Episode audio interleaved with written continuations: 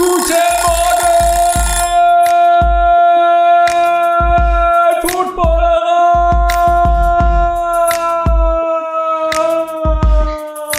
Moin, moin. Es ist Donnerstagmorgen. Äh, wir sind kurz vor Woche 11 der NFL. Ich sind mitten im November.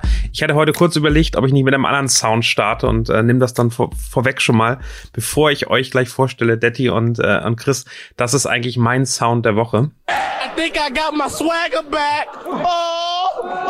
Nicht nur, weil die Chiefs endlich gewonnen haben, nachdem sie sich eine Woche lang in Dauerloop dieses, äh, diesen Sound angehört haben von einem Highschool, äh, ich glaube Running Back, der endlich, endlich wieder einen Touchdown gemacht hat und äh, glaube ich, die haben mit nur 3-3 angefangen, haben dann 13-3 die Saison beendet, zehn Spiele in Folge gewonnen und äh, damit haben sich ähm, Kelsey, ähm, Mahomes und alle anderen auf ähm, Empfehlung von Shane Buchelli, dem dritten Quarterback der Kansas City Chiefs, äh, motiviert. Ich brauche das auch. Ich habe diese Woche 0-4 in meinen Fantasy-Teams gespielt und ich höre das jetzt jeden Tag die Woche durch runter, damit es am Sonntag endlich läuft. Wie geht's euch beiden? Sehr, es ist ausgezeichnet, sozusagen. Sehr gut. Also eine, Ja. 0, eine 0-4-Woche habe ich nicht hinter mir. Nee, ich habe ich hab auch sowas nicht hinter mir, aber ich, ich pieke viel zu früh. Das ist furchtbar. Ich bin, ich sehe es schon kommen. Das, das wird ein, ein schlimmes Ende nehmen. Ich bin momentan zu gut. Das ist, ähm, Du bist, du bist die Ja, Buffalo Bills äh, im Fantasy-Football. Ja, genau. Ich habe wirklich kein gutes Gefühl. Wirklich. Es läuft super, aber das wird nicht so bleiben. Ja, aber, aber vor Okay. drei Wochen hättest du Nico gefragt und der hätte gesagt, er, er, bei ihm läuft alles. Äh, bei mir läuft Ja, es genau. grauenhaft und ich habe am Montag dann noch die Chance gehabt, Montagabend äh, zumindest eins der Spiele noch zu gewinnen. Ich war 15 Punkte hinten und hatte, glaube ich, die, ähm, die Rams Defense und ich, ich hatte Stafford. Äh, zusammen haben sie dann, glaube ich, 13 Punkte gemacht. Das, Oder 10 oder Ja. irgend sowas. Und ich habe dann immer noch mit drei, vier, fünf Punkten verloren und saß da und dachte, also wenn eine Fantasy-Woche richtig scheiße sein kann, dann war diese richtig, richtig beschissen. Oh Mann. und das dann gleich in der Früh zu sehen, das ist ja immer das Schlimme. Ich habe es auch aufbewahrt, also ich habe das wirklich emotional so in mich reinfressen lassen, damit ich das heute erzählen kann und erzählen kann, wie schlimm das war. Es klingt auch, also es klingt nicht gespielt, es klingt wirklich niedergeschlagen. Ja. Aber es wird besser, Daniel. Es kann nur besser What? werden. What goes up must come down. Cypress Hill hat das gesagt und Tom Petty auch. Die wissen es. Stark. Ja. Ich hoffe, ich hoffe da auch, also genauso wie du sagst, du, du piekst viel zu früh, hoffe ich, dass das noch irgendwie wiederkommt. Wahrscheinlich Ja. äh, in dem, in den, in den der Loser Round äh, werde ich dann alle weghauen. Ähm, aber werde es in keiner der Ligen aktuell in die Playoffs schaffen. Das ist schon, also ich, ich spiele ja auch irgendwie seit zehn Jahren, am Anfang immer so in einer Liga nur. Ehrlicherweise so schlecht war die, dieses Jahr war ich noch nie. Vielleicht seit, seitdem wir über Fantasy Football im Podcast reden. Ja, das, Du bist zu tief drin. Timing. Ja, genau. Du Das siehst so- im Wald vor lauter Bäumen. so Ja, diese, genau. diese, diese WM-Tippspiele, äh, die es in Unternehmen gibt, wo immer dann am Ende irgendwelche Leute geben, die überhaupt nichts mit Fußball zu tun haben, gesagt, na, Italien klang einfach viel besser als, keine Mhm. Ahnung, Kroatien. Dass, dass wir natürlich alle wissen, dass Kroatien irgendwie äh, gerade mit Modric damals den, den, keine Ahnung, besten Spieler hatte und eigentlich Favorit wäre, ist völlig egal. War einfach das größere Land, hat gewonnen. Hm. So geht's mir vielleicht auch. Rede ich mir auch nur ein. Ja. Naja, es, es wird besser. Zumindest Nick Chubb hoffentlich kommt zurück. Ähm, dann wird's bei mir schon mal besser. Ja, aber ich würde ich auch gut. gerne über euch reden. Ähm, Detti, du hast noch ein Thema vorbereitet, habe ich gehört. ja, genau. Ich Vorbereitet. habe ich hab's lange vorbereitet. Oder man könnte sagen, ich habe es einfach in den Ring geworfen, weil ich in den letzten Tagen, warum auch immer, entdeckt habe, dass ich ähm, Blu-rays zum Thema Filmmusik zu Hause habe. Also wir haben noch nie über Filmmusik gesprochen und ich finde, das, das reicht schon als Grund. ähm, als, als dieses Clubhaus kurzzeitig gelebt hat und bevor es wieder verschwunden ist, da hatte ich ja mit Chris mal eine Sendung zum Stimmt. Thema, zum Thema Grunge und die war ja ganz hervorragend und sensationell. Es hat kaum jemand gehört, weil das damals haben wir das noch nicht aufgenommen als Podcast, aber äh, das war super. Wir durften und da das habe ich nicht mir schon aufnehmen, das ist das Wichtige. ja, natürlich, genau. Und da hatte ich mir schon gedacht, irgendwann mache ich mal so ein, so ein Clubhaus-Ding zum Thema Filmmusik. Weil das beschäftigt mich irgendwie schon mein halbes Leben und ich kenne aber keinen, mit dem ich darüber reden kann. Also, wo- außer ein wo- sehr guter wollen wir Freund jetzt. Clubhaus starten oder, oder? Natürlich, bitte, bitte. Thema Filmmusik. Und ich habe gehofft, dass ihr beiden da auch was dazu sagen könnt. Bei Chris war ich mal relativ sicher, bei Daniel eigentlich auch, weil er hat uns erzählt letzte Woche ähm, off-air, dass er ja in die, in die Elbphilharmonie mit seiner Freundin geht. oder jetzt gegangen ist. Und da bin ich davon ausgegangen, dass du zumindest zum, zum Thema Klassik der feine eine gewisse Herr. Aff Affinität hast. Das war nicht so ganz Filmmusik, obwohl äh, Beethovens Ja, Achte ähm, zumindest am Ende schon schon auch äh, sehr stürmisch ist. Äh, also dann am Ende noch Mozart gehört, alles mit äh, ein bisschen Klarinettenhintergrund. Das war schon ganz schön, aber hat mit Filmmusik wenig zu tun gehabt. Ja, äh, Filmmusik ist halt so so ein bisschen ähm, Klassik, Klassik für Arme, finde ich, klingt so negativ, weil es ist letztlich auch für Or Orchestermusiker, da kann vielleicht Chris was dazu sagen, aber letztlich so die einzige Einnahmequelle, die, die, die diese Menschen halt re in regelmäßiger Art und Weise haben. Also es wird ja auch, es gibt ja auch Filmmusikkonzerte äh, in Philharmonien und so weiter und ähm, das, das ist für solche hochbegabten Menschen irgendwie eine gute Gelegenheit. Und ich finde, das sollte man künstlerisch auch nicht unterschätzen, was da teilweise Aber gemacht ich wird. muss jetzt ganz vorsichtig sagen, was ich Überhaupt sage. nicht. Ähm, Chris, aber ich, ich finde das in der, also in klassischen Konzerten in so einem riesigen Orchester immer noch sensationell, wie die auf den Punkt hundertprozentig Ja. in der richtigen Sekunde diesen Ton treffen und das klingt am Ende gut, äh, obwohl Ja. da keine Ahnung erste, zweite Violine sind dann irgendwie zwölf oder so, die alle wirklich on point das hinkriegen, keinen Fehler machen und dann noch irgendwie Zugabe, die, die, keine Ahnung irgendwas einfach so anspielen. Chris, vielleicht kannst du mir sagen, wie, wie, wie schätzt du so eine musikalische Leistung ein und ist es am Ende das Gleiche, was ihr da auf der Bühne macht? Ähm, es ist nicht das Gleiche. Es ist grundsätzlich eher was anderes auf jeden Fall, weil in einem Orchester bei so einer ähm, Symphonie hast du eine Stimme und da spielst du Note für Note einfach perfekt, so wie es da steht und gibst natürlich der Sache, das macht ja dann die, die besonders guten aus, äh, einen gewissen Ausdruck, den vielleicht andere nicht hinbekommen oder arbeitest gut mit dem Dirigenten zusammen, der wirklich eine Wahnsinnsarbeit macht. Kann man sich gerne mal eine Doku angucken, das ist total krass. Und ähm, bei uns Hast du ist das natürlich alles. Nee, selber nicht, nö. Ich habe mal eine über so einen Wettbewerb geguckt, aber ich weiß immer nicht, wie die heißen. Aber da gibt's tolle Sachen. Aber das ist wirklich der völlige Wahnsinn. Und ähm, wir spielen ja oft sozusagen über Akkorde und auch nicht immer alles gleich und haben nicht Ton für Ton vorgegeben. Und es ist natürlich auch, ähm, also in dem Bereich, den ich mache, alles natürlich viel entspannter als Klassik. Das, das, die sind ja oft, äh, sag ich mal, wie richtig krasse Leistungssportler, auch was Geschwindigkeiten und eben Timing und sowas angeht. Klar, Timing ist bei uns auch eine wichtige Sache. Das ist, wann man den Ton spielt, was dich so fasziniert. Aber ähm, das ist auch bei uns sehr wichtig. In anderer Form, aber Timing ist mindestens so richtig, so wichtig wie die richtigen Töne zu treffen. Das kann ich nur dazu sagen. Also heißt- gerade was diese, diese Ja. Interpretation betrifft, die du ansprichst, also äh, weil wir ja beim Thema Filmmusik eigentlich speziell waren, also wenn man sich Schindlers Liste, also aus zwei Gesichtspunkten. Erstens, glaube ich, würde der Film emotional nicht so brutal gut funktionieren. Er würde natürlich funktionieren, weil Klar. dieses Thema unfassbar umgesetzt ist, aber wenn man sich das Geigenthema in Schindlers Liste anhört, von, von Isaac Perlmann gespielt, also das Original sozusagen, Mhm. komponiert von John Williams. Das ist so unfassbar äh, emotional, dieses Thema, was diesen Film auf so eine ganz andere Stufe hebt. Und, Genau. Und, und wenn du in Filmmusikkonzerte gehst, da ist dann immer meistens ein Orchester, was vor Ort eben eh schon ist, oder die machen dann von mir aus auch eine Tournee, aber das wurde dann für die Tour halt zusammengestellt, das Orchester. Und du hast dann natürlich da auch eine erste Geige, die das Stück dann spielt, aber das, das kommt ja im Leben nicht hin, auch wenn es im Prinzip perfekt gespielt ist. Also Klar. Es hat so eine eigene Aber das Seele wird, das schon, wird aber natürlich ich weiß, auch unter wahnsinnig emotionalen Umständen alles entstanden sein. Ne? Also es kann man Ja, vielleicht ja, auch gar nicht ja, erwarten von einem Spieler, sich da jeden Abend wieder reinzubegeben. Gerade bei dem Thema ist, wäre das, glaube ich, da äh, klingt nicht gesund. Aber das ist jeden mir so Fall. als, als, als Beispiel eingefallen, wie Filmmusik einen Film beeinflusst, ohne dass es der Zuschauer, wenn man, wenn man sich nicht mit dem Thema beschäftigt oder sich das bewusst macht, Mhm. wie, wie, wie unterschiedlich oder wie auf eine andere Stufe der Film dann gehoben wird. Also völlig anderes Beispiel, der Halloween, hatten wir ja drüber gesprochen vor, Mhm. vor ein paar Wochen. Ich gehe jetzt mal, ich sage jetzt mal der Ursprungsfilm aus den 70ern von John Carpenter, wo in dem John Carpenter auch die Filmmusik geschrieben hat. Und jeder kennt dieses Thema Halloween. Wer es nicht kennt, kurz bei Klar. YouTube oder Spotify. So und da, der Film, es gab Testvorführungen und ohne diese Musik und mit dieser Musik haben die Leute drei Wochen lang nicht geschlafen, weil das einfach Ja, diesen Film so eine ganz andere Komponente verleiht. Und ich finde das Thema so, so wahnsinnig interessant und so unter dem Radar, weil über sich über Naja, es, Filmmusik. ist doch, es ist ja ganz einfach. Abgesehen John von Hans Williams Zimmer vielleicht. Der Genau, John Williams John ist- Williams natürlich. ist natürlich mein. Lieblingskomponist wegen Star Wars und so. Und Ja. ich wette mit dir, es gibt mehr Leute, die die Musik von Der Weiße Hai kennen, als den Film gesehen, als die, die den Film wirklich gesehen haben. Ja. Bin ich mir sehr Ja. sicher. Ja. Die Musik ist berühmter als der Film. Genau. Oh, genau, stimmt. Weiße Hai, ganz klassik, klassischer, äh, klassisches Beispiel, wie Musik einen Film beeinflussen kann und dann auch selbst eigenständig fast lebt, ohne dass man den Film sehen muss.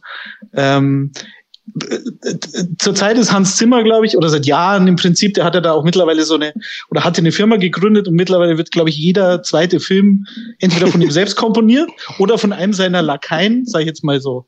Also Also, ziemlich aber- respektlos, aber, aber, aber einer meiner Favoriten da in die Richtung ist einer seiner Lakaien, Ramin Javadi. Ich weiß nicht, ob der euch was sagt, Ja, genau. aber das ist Ja, Game of genau. Thrones. Also die Musik Ja. von Game of Ja. Thrones ist, ist, ist der Javadi. Und ähm, Ja. ich glaube, das ist für mich eine der, also der davor, und daher kannte ich ihn schon Games gemacht. Also ich habe so ein bisschen Videospiele-Hintergrund. Da gibt's einfach äh, wirklich Legenden. Koji Kondo als, als äh, für ganz viele ganz viele ähm, japanische Spiele irgendwie relevant, aber Ramin Javadi hat davor auch schon irgendwie Medal of Honor und so einen Scheiß gemacht. Ähm, Mhm. und, und kommt dann sozusagen danach, nach seiner Videospielteil, kommt er zu Hans Zimmer und lernt nochmal sehr viel besser diese ganzen, ganzen Filme zu bespielen und macht dann einfach, also der, hat- der hat so unfassbar viele Filme auch gemacht. Und da steht ja immer noch hinter das Gefühl drin, der, der kommt so aus dem Hans Zimmer Region, aber ich finde den viel besser eigentlich. Der Ja. hat eine total eigene Handschrift. Der hat auch Westworld gemacht und ohne dass Westworld, ich es genau. wusste, ohne dass Genau. ich es wusste, habe ich es gehört, dass der das sein muss. Und das ist, finde ich, super, weil du das jetzt gerade sagst, äh, nicht Mhm. abgesprochen. Also ich hatte meine erste Filmmusikerfahrung, war Danny Elfman, 1989 Batman. Also Mhm. der, der Michael Keaton, Jack Nicholson Batman.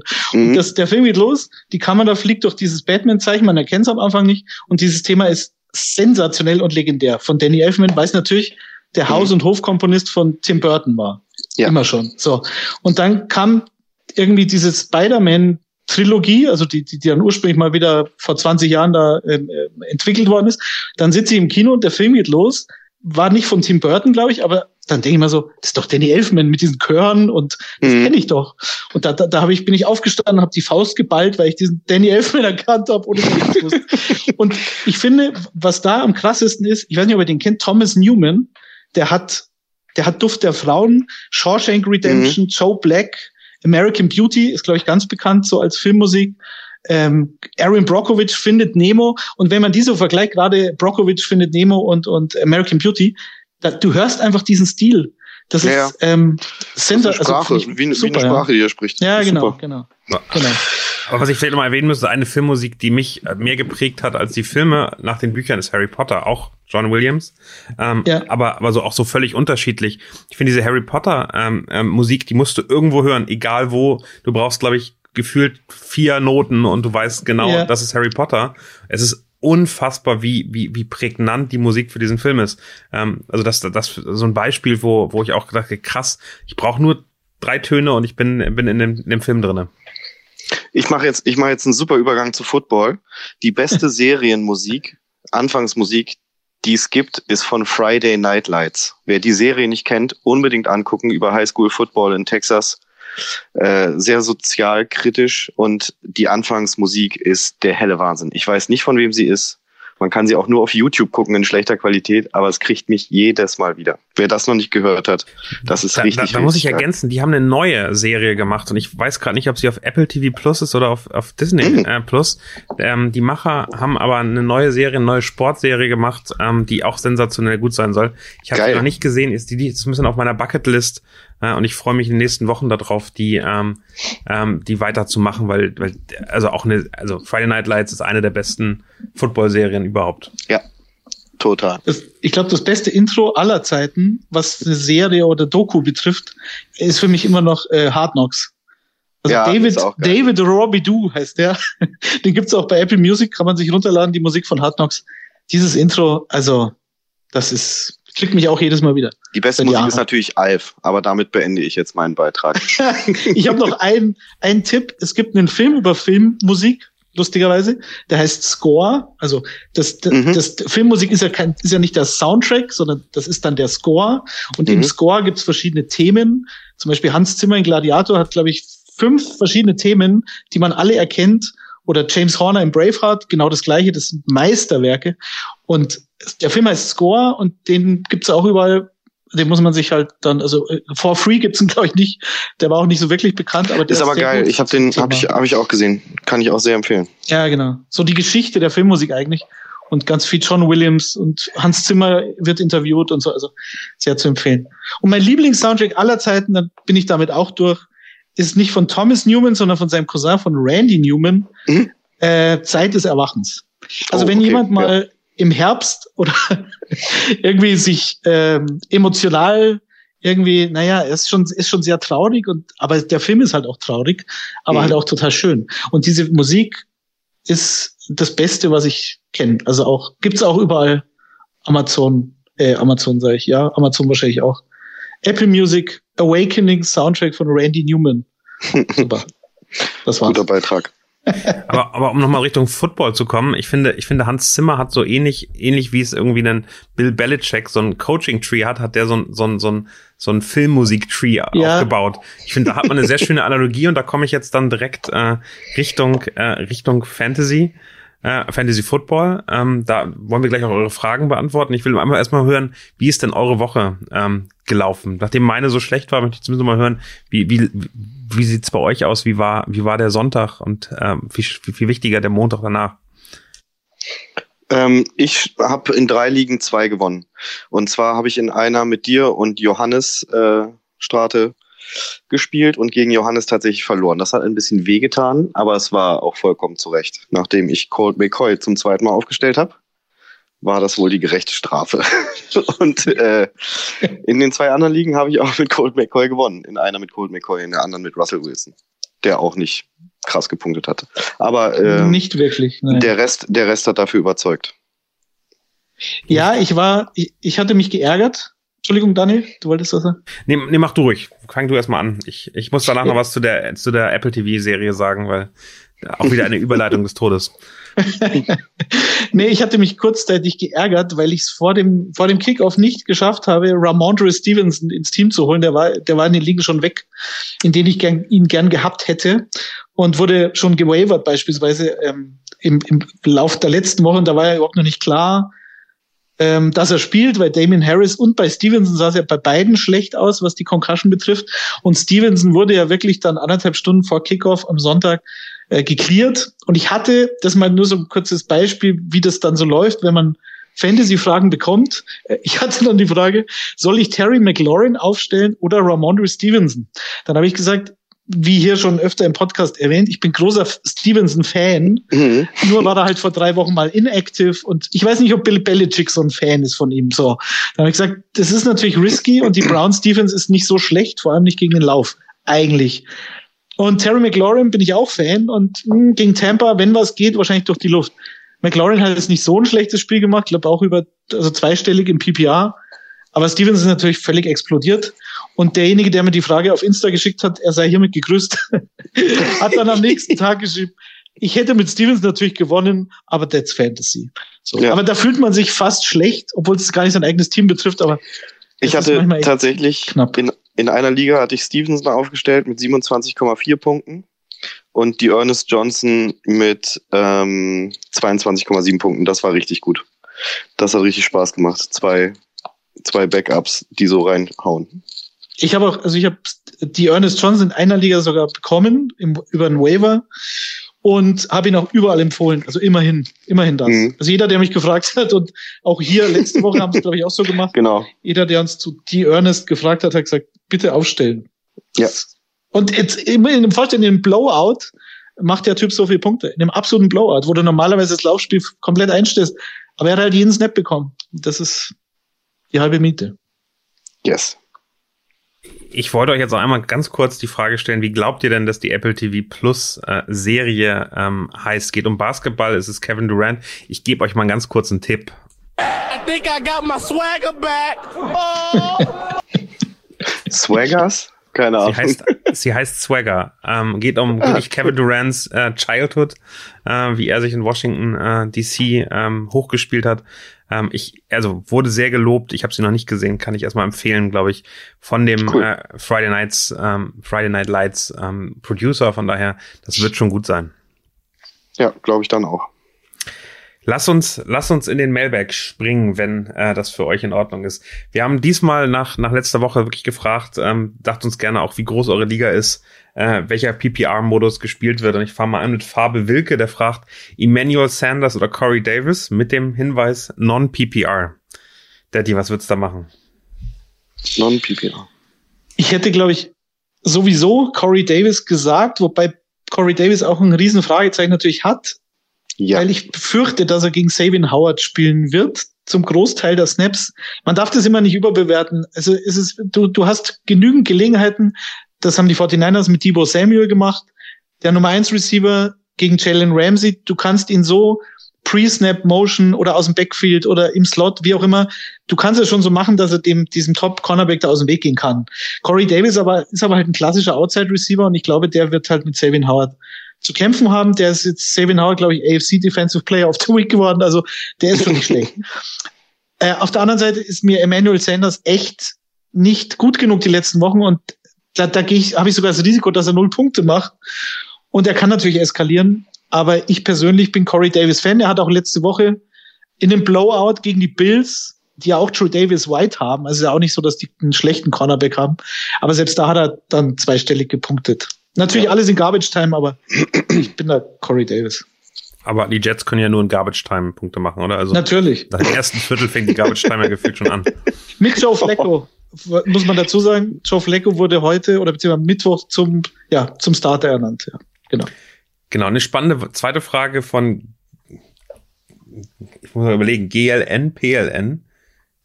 Ich kann nicht hm. übersetzen, welche Vokale da fehlen. Official aber. ähm, Hawkinson, DJ Hawkinson, letzte Woche null Punkte, ähm, No-Show gefühlt. Oder Fryermood, wen würdet ihr aufstellen? Ich weiß Daniels Antwort. Der ist Fryermood-Fan und ich habe ihn mir tatsächlich auch geholt. Ich glaube, ich würde mit Fryermood gehen. Na, wir sind der Fryermut Podcast. Ja, ein bisschen also, schon inzwischen. Natürlich. Also Fryermut auch jetzt mal äh, begründet, außer dass wir Fanboys sind, äh, spielt gegen die Chargers. Genau. Und die Chargers haben zwei Touchdowns gegen Tyler Conklin letzte Woche dem Titan von Minnesota zugelassen. Den ich auch aufgestellt hatte. Dankeschön. Muss nichts mhm. heißen, aber der Fryermut, wenn er diesen Fumble gegen die Lions nicht macht, das ist natürlich sehr bitter im Real Football, im Fantasy natürlich auch ein bisschen, aber der hat dann fürs Unentschieden gesorgt. Ähm, aber er hatte halt neun Targets. Und wir, wir sagen seit Wochen, der ist, der ist der Ersatz für Juju in der Offense, deswegen. Und, und Hawkinson hat seit Woche zwei nichts mehr gemacht. Mhm. Das ist wirklich, ich habe ihn in einer Liga, habe ihn viel zu früh gedraftet, dachte am Anfang, naja, er zahlt es mir schon zurück offensichtlich, aber das ist wirklich schwierig in der Offense. Wobei es sein kann, dass Jared Goff gebencht wird für Tim Boyle. Und Tim Boyle war derjenige, der letztes Jahr bei den Packers dafür gesorgt hat, dass Jordan Love ein, äh, ein Clipboard äh, gehalten hat und nicht mal Nummer zwei gefahren oder beziehungsweise nicht mal das. Also er ist nicht, äh, er hat Jordan Love als äh, verdrängt von der Bank und war der Backup von Aaron Rodgers. Und Tim Boyle hat in seiner Karriere 15 Passing Yards in der NFL, ich glaube seit 2017 und minus 16 Rushing Yards. Und jetzt kommst du. Ich weiß aber nicht, ob man schlechter sein kann als Golf momentan, deswegen. Ich würde einfach sagen, also jemanden von den Detroit Lions außer, außer Swift aufzustellen, ist einfach Hochrisiko. Ja. ähm, ja, von daher Fryermood und die Steelers, ähm, wenn Big Ben wahrscheinlich auch zurückkommt, ist das, ist das, glaube ich, die, die, die sichere Variante. Und ähm, ich, ich freue mich auch über so einen Spieler viel mehr, als dass Hawkinson äh, irgendwie sinnlose Punkte holt uns gerne weitermachen. Jonathan STR sagt, zwei von drei Wide Receiver müssen starten. Zehnerliga, Full PPR. Und die drei äh, Wide Receiver, die hat, sind Tony, Waddle und Gallup. Wen sollte ich aufstellen? Chris. Hui. Also Waddle auf jeden Fall gesetzt, überraschenderweise. würde ich machen. Bei uns dann, immer. Willst du an Gallup gegen, gegen die Chiefs? Ich meine, das ist ja einfach auch eine Freifahrtschein, oder nicht? Ja, eben, das wäre wahrscheinlich Giants spielen gegen die Bucks. Ja, ich würde mit Gallup, äh, mit Gallup und Waddle gehen. Ja, Waddle ist bei uns gesetzt. Also hm. Waddle meets Fryermuth. Aber, aber, du bist ja Tony, Tony Fanboy, von daher ich hätte zumindest gehofft, dass du ein gutes Wort für ihn einsetzt. Ja, bin, bin gerade noch dabei. Also Waddle, Waddle ist eh Number One in, in dieser Auswahl und ich bin natürlich immer für Tony. Jetzt hat er eine Bye Week gehabt, jetzt ist er richtig fit es könnte ein bisschen blöd sein, dass äh, Shepard auch wieder fit ist und dann spielen wird und dann wird schon wieder ein bisschen eng mit den Targets, eventuell. Aber Tony ist, ist ja, er ist einfach zu gut, als dass sogar Jason Garrett das nicht kapiert, dass man diesem Mann Targets geben muss. Deswegen. Aber Gallup ist wahrscheinlich im Vergleich zu Tony safer. Ich glaube aber, dass Tony mehr Upside hat. Ja. Finde ich, kann man, kann man mitgehen. Ich glaube, am Ende würden wir, wir alle Waddle und Gallup äh, sehen. Ähm, die nächste Frage, ähm, wir sind in einer Flex-Position, ein Spieler, 12er Liga, Half PPR, ähm, Boston Scott, Jacoby Meyer oder, oder Jeff Wilson? Uff. Also mit Boston Scott würde ich nicht mit dem, dem, da weiß ich einfach nicht mehr, wer die Bälle kriegt bei denen. Das ist viel zu unübersichtlich geworden, finde ich. Howard, Gainwell, Scott oder wie heißen sie alle?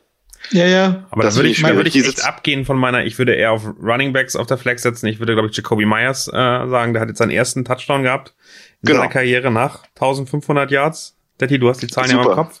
Super ähm, Geschichte. Von daher jetzt, jetzt Nach 38 Spielen auf jeden Fall, ja. ja, also ich glaube, bei diesem Trio ist Jacoby Myers auch der sicherste, weil mhm. die, die 10 PPA-Punkte macht er ja ohne Touchdown ja auch immer oder meistens. Jetzt hat er ihn gemacht, der Bann ist gebrochen. Problem ist halt, die, die, die Patriots spielen Donnerstagnacht. So, und bei für Jeff Wilson würde nur sprechen, ähm, dass äh, Eli Mitchell ausfällt. Der wird am Finger operiert. Und sie schließen aber nicht aus, dass er trotzdem spielt am Wochenende. Sollte Eli Mitchell ausfallen, ist Jeff Wilson für mich auf jeden Fall auf der Flexen Starter, weil er halt einfach am wahrscheinlichsten die meisten Snaps bekommt. Er hatte, glaube ich, jetzt am Wochenende schon zehn Rushes. War nicht sonderlich äh, produktiv, aber Jeff Wilson ist für mich der Backup von Eli Mitchell. Und wenn Eli Mitchell ausfällt, kann Wilson selbst das Abitur aufstellen. Er muss sich aber Donnerstagnacht schon entscheiden und deswegen würde ich wahrscheinlich mit Jacoby Myers gehen, ja. Aber Jacoby Myers gegen die Falcons, also ich meine, ähm, das, ja, ja, das ist ja schon klar. eine gefühlte Garantie.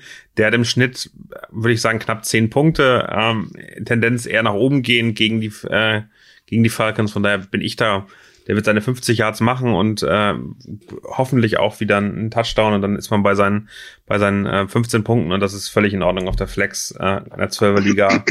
ähm, kann man damit, glaube ich, sehr, sehr gut leben. Weiter geht's und auch eine Donnerstag, äh, also heute Abendentscheidung. Ähm, Justin Herbert oder Mac Jones? Chris Schweiger mhm. fragt. Mhm. Mac Jones ist ja gerade hoch gelobt überall. Ich habe ein Problem mit Mac Jones äh, im Fantasy. Er kann nicht laufen. Also Mac Jones, er, er läuft nicht, muss er auch nicht, ist ja auch kein Problem. Er spielt gegen Atlanta, ist natürlich ein super Gegner. Mac Jones hat halt in vier der letzten fünf Spiele unter 20 Pässen angebracht. Kommt halt daher, dass er nicht so viele Pass-Attempts hat, weil die Patriots halt ein lauflastiges Team mit einer super Defense sind. Das reicht ihnen, damit haben sie Erfolg, damit haben sie jetzt gleich vier der letzten fünf Spiele gewonnen oder fünf am Stück, ich weiß gar nicht mehr, ich glaube vier von fünf. So, er hatte einmal in der Saison über 300 Passing Yards, keine Rushing Yards, so gut wie. Und in einem Spiel, das war letzte Woche gegen die Browns, drei Passing Touchdowns, sonst immer nur maximal zwei. Das heißt, für mich ist der schon riskant im Fantasy, Mac Jones. Im Real Life ist er super und wird immer besser. Es kann natürlich sein, gegen Atlanta ist ein Top-Matchup für einen Quarterback. Okay, aber dann nehme ich trotzdem Justin Herbert. Tut mir leid. Auch gegen Pittsburgh. Hm. Ja, aber ich verstehe ja, ich verstehe die Frage auf jeden mit Fall. Mit einem also, verletzten TJ Watt vielleicht auch nicht mehr ganz so schlimm. Also ich finde auch, ich bin auch eher bei Justin Herbert als den den, mhm. den explosiveren, dem mehr Touchdowns liefernden äh, Quarterback, der eben auch lange Würfe drin hat. Also Mac Jones ist eben schon, ist schon ein Gamble. Ja, und ja. er hat, ich glaube, die letzten zwei Spiele unter 200 Passing Yards gehabt. Also sogar unter 200. Ja, sobald die ich, führen, ja. äh, lassen laufen die genau. auch, laufen die ja auch ähm, im, im Committee dann alles weg, was nur geht. Also die, die gehen genau. ja auch, also ich da ist auch, da, da wissen die Patriots und da weiß auch ein Bill Belichick auch, dass ein Mac Jones immer noch eine Gefahr sein kann. Also äh, setzen sie ihn sehr strategisch ein und sobald, mhm. sobald da Sicherheit drin ist, dass das Spiel so gut aussieht, wird gelaufen und die Zeit runtergearbeitet. Also die sind eben schon sehr, sehr taktisch da unterwegs und ähm, Justin Herbert, also ja, da gibt's einen Austin Eckler, aber das Team verlässt sich auf ihn und er hat zwei explosive Receiver, um, um viel Yards zu machen. Also das ist schon, das ist schon, also ich wäre auch bei, bei Justin Herbert vom Gefühl her. Nächste Frage. Säule 15 fragt, wann wird es sich endlich lohnen, Alan Robinson aufzustellen? Ich würde sagen, nächstes Das freut mich auch. Ja. Ja, weiß ich nicht. Ich weiß nicht. Ich weiß jetzt nicht, ob ich ihn gegen Baltimore aufstellen will. Wobei Baltimore äh, in den letzten vier Wochen unter den Top 5 der schlechtesten Defenses gegen im Fantasy, also Fantasy-Punkte betreffend, gegen Wide Receiver war. Also diese Baltimore Defense lebt von ihrem Ruf. Das hat man, glaube ich, letzte Woche auch schon mal kurz angesprochen. Aber ähm, ich glaube ja, dass Justin Fields immer besser wird. Die hatten jetzt eine Bye-Week, er sah vor der Bye-Week mal so richtig gut aus. Sie setzen ihn auch so ein, wie sie ihn einsetzen müssen, mit vielen Rushing Yards. Also auch ein Thema Justin Fields im Fantasy wird, glaube ich, als Quarterback so langsam äh, brauchbar. Ich würde ihn gegen Baltimore nicht aufstellen, wenn es nicht sein muss. Aber Allen Robinson zu droppen jetzt, wo der Pfeil bei Fields doch nach oben zeigt und ich glaube sogar Allen Robinson mal zehn Fantasy-Punkte gemacht hat in Woche neun. Ich behalte ihn noch. Ich lasse ihn auf der Bank, aber ich behalte ihn noch. Ja, glaube ich, kann man machen, aber es ist wirklich eine, also da tun mir alle leid, die den früh gedraftet haben. Das, das, das tut mir echt weh. Ähm, traden. Dumm finden und traden. Ja, äh, dumm finden und traden ist, glaube ich, bei fast jeder Konstellation super. ist immer die Antwort. Ähm, Schritt eins. Sahorn fragt, und da gehen wir direkt in das Trade-Thema rein, Trade-Angebot annehmen. Eckler versus Chase und Swift, 10er Half PPR League. Ui. Die Frage habe ich gelesen und dachte mir, wen, wer, auf welcher Seite ist er denn? Also, ja, das, das frage ich mich bei diesen Trade-Angeboten immer. Er gibt Eckler ab. Ja, hoffentlich. Würde ich sagen. Ja, genau. Ja, hoffentlich. Ja. Dann ist doch ein wunderschöner Trade, würde ich jetzt ja, mal sagen. Ja, natürlich. Das ist sogar so ein Trade, wo die anderen GMs sich drüber beschweren. Ja, würde also, ich auch sagen. Swift, weiß ich nicht, ob Swift nicht genauso gut wie Eckler. Ich glaube, Swift genau. ist Top 5 in Fantasy-Punkten. Plus Chase. Und wir reden jetzt nicht von dem, von dem Hund aus Paw Patrol, sondern schon von Jamar Chase, dem Receiver von den Bengals. Ich weiß Vermutlich. leider, wen du meinst. Natürlich. So, also das ist ja No-Brainer. Also ich glaube, ich, ich glaube auch, also äh, typisches Beispiel, äh, Austin Eckler performt nicht ganz so stark, wie man es vielleicht erwartet oder gehofft hat. Und Chase überperformt und Swift ist, eine, ist ein Biest. Von daher ist das eine klare Sache, dass ähm, Chase und Swift der, das bessere Angebot sind. Man muss natürlich immer noch mal gucken, wie man selbst dasteht, was, was da ganz genau läuft. Ähm, ich habe es mal in den Trade Analyzer ähm, reingeworfen. Die sagen 52 zu 33 für eben Swift und Chase. Ähm, natürlich ist Austin Eckler ein bisschen wertiger als die beiden einzelnen Spieler, aber in der Kombination äh, große Sache. Also äh, Chase und Swift auf jeden Fall mitnehmen. Mhm. Genau, gehen wir weiter. Johannes Hutzel, habe ich auch schon öfter mal hier den Namen gehört. Äh, zwei dürfen spielen. Ich soll einmal Mo Kawart grüßen. Du kennst den wahrscheinlich schon wieder, äh, Detti. Ähm, mm, nee, nein. aber Mo, Grüße, Grüße von uns, freut uns sehr. Grüße auch an Johannes. Ähm, er will zwei Leute aufstellen, hat Swift, James Robinson, Mike Evans und Chase. Swift, James Robinson, also Robinson ist angeschlagen, hat heute oder hat gestern nicht trainiert, ähm, ist heute ähm, definitiv äh, noch questionable ähm, bei mir in der App. Also für mich ist die Frage, Robinson wäre ich gerade vorsichtig. Ähm, an Swift führt für mich, auch wenn, wenn die Lions schlecht sind, kein Weg vorbei. Ähm, gerade deswegen. Und, und, und dann ist ein bisschen die Frage, Evans oder Chase. ich verstehe, also er hat, äh, ähm, muss er sich sozusagen jeweils, logischerweise jeweils einen aus den Paarungen aussuchen. Nö, ich glaube, insgesamt können zwei spielen. Ähm, ich hätte jetzt aber frei, frei in der Auswahl genommen. Ah, okay. Ja, Swift und Chase, also ich meine, das sind, die machen nichts falsch. Nee. Swift und Evans wäre aber genauso okay, oder? On top. Natürlich bei Evans im Vergleich zu Chase. Evans stehst auch immer auf, aber im Vergleich zu Chase, wenn man mich jetzt fragt, sage ich, okay. Bei Evans, bei Evans gibt's eben noch 17 andere Receiver und bei Chase ist er mehr oder weniger bei den Bengals alleine ja, auf dem Feld. Wollte wollt ich sagen, genau. Also bei, bei, Antonio Brown fällt wahrscheinlich aus, so. Also so viel sind es da nicht, aber es ist halt, ja, trotzdem würde ich da, ich weiß auch nicht, was mit Gronk ist. Also von dem her, ich wäre Chase und Swift würde ich gehen. Ja. Sehr schön. OBJ fragt eine der Fragen, die, die glaube ich, ein größeres Thema auslösen könnten. Cham, ein Trade-Kandidat für die restliche Saison. Touchdowns an der Goal-Line. Ich würde nicht ein Trade-Kandidat, ich würde ein Starting-Kandidat äh, daraus machen. Ähm, mhm. Touchdowns an der Goal-Line und Runs. Ich der ist, der ist ab sofort Starting Quarterback ähm, der Panthers. Also ich glaube nicht mehr, dass der nur wie letzte Saison die ersten zwei Snaps bekommt, sondern der wird 80, 90 Prozent der Snaps spielen. Ähm, und, und für mich ist das einer der Top 10 Quarterbacks in dieser Saison, äh, für den Rest der Saison aus meiner Sicht. Seht ihr das anders? Nee, klar, also als Arizona-Fan habe ich ja sogar in die Gruppe geschrieben, das hat mir sogar Spaß gemacht, mir das anzugucken. Also ich glaube, ähm, dass der richtig Spaß machen wird als Fantasy Owner. Ja, ich bin jetzt da ähm, der, der Bad Cop in dem in der Diskussion. Also also völlig ausflippen würde ich jetzt nicht. Also ich meine, der war ja letztes Jahr hat er auch gespielt bei den Patriots und war war eine absolute Vollkatastrophe. Der hatte, der hatte glaube ich vier Spiele mit unter 100 Passing Yards. Der, hat aber auch keinen also, Running Back wie Christian McCaffrey an seiner Seite und ein ja und, und okay dann gebe ich ihm dann gebe ich ihm die noch. ich weißt, sage nur für mich Momentum. ist das jetzt nicht äh, ein Jacob ja, Johnson hatte er aber. Das, das ist klar. Ja, also ich würde jetzt aber nicht völlig ausflippen. Klar ist, die Rushing Yards, das Upside hast du immer, an der Goal-Line hast du, also das, was wir jetzt letzte Woche gesehen haben, mit diesen zwei Snaps. Ähm, du hast dann natürlich aber auch wieder eine Defense, die sich ein bisschen auf ihn einstellen kann. Und er ist mit Sicherheit limitiert als Passer. Das war da, ist er halt seit Jahren. Und ja, und die Panthers haben ihn damals gehen lassen, weil er zu schlecht war. So. Nee, aber weil er also verletzt ich, war. Also ich glaube, das muss man auch mal ja, ein bisschen relativieren. Ist das jetzt der hatte mehr? eigentlich immer Probleme ist das jetzt nicht mehr? an seinem Rücken. Das ist die Frage. Er, er ist jetzt deutlich gesünder. Also ich glaube, er ist, er ist so gesund, wie er die ganze Zeit nicht war. Von daher, ich glaube schon, dass, dass sie einen anderen äh, Champ zurückbekommen haben, als der, der gegangen ist, der irgendwie schon aus deren Sicht zumindest kurz vorm Retirement war. Jetzt hat er bei den Patriots relativ lange okay gespielt, auch ein bisschen immer angeschlagen, aber ich glaube, aktuell ist der fit. Ja, dann. Ja. Das hoffe ich für ihn. Aber dann, dann habe ich mal eine Frage für mich selber. Ne? Ich habe in einer Liga, wo keiner von euch mitspielt, habe ich Russell Wilson und Joe Burrow tatsächlich beide. Fragst sozusagen für einen Freund, oder? Ja, genau. Ich frage für einen Freund.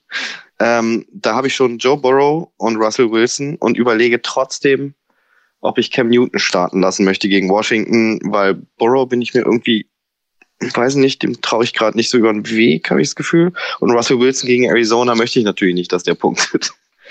Was, was würdet ihr machen? Ich würde Entschuldigung, der starten. Ja. Wer ja? Hm. Also, also ich glaube, am Ende Russell Wilson wäre für mich die sichere Wahl. Ähm, hat auch. Ja, also zurzeit sieht's auch so aus. Aber ich dachte, vielleicht habt ihr noch eine andere. Aber dass du Burrow ersetzen kannst äh, als auf der Bank, äh, äh, für Jam kann man machen, ist eben am Ende, egal wie du dich entscheidest, kannst dir am Ende wehtun. Ja, sicher. Wie ist so, danke. Äh, äh, ich, ich gehe von dem Bounce-Back-Game von Wilson aus, aber verlassen würde ich mich nicht drauf. Also auch ein Bounce-Back-Game bedeutet, glaube ich, nicht, dass die Cardinals, Kyler Murray scheint ja zurück zu sein, hat gestern ja. äh, vollständig trainiert. Ähm, das könnte mhm. trotzdem bedeuten, geiles Spiel, aber äh, am Ende verlieren sie es trotzdem. Ähm, aber ähm, ich glaube, auch ein gutes Spiel von Russell Wilson erwarte ich auf jeden Fall deutlich besser als das erste Spiel.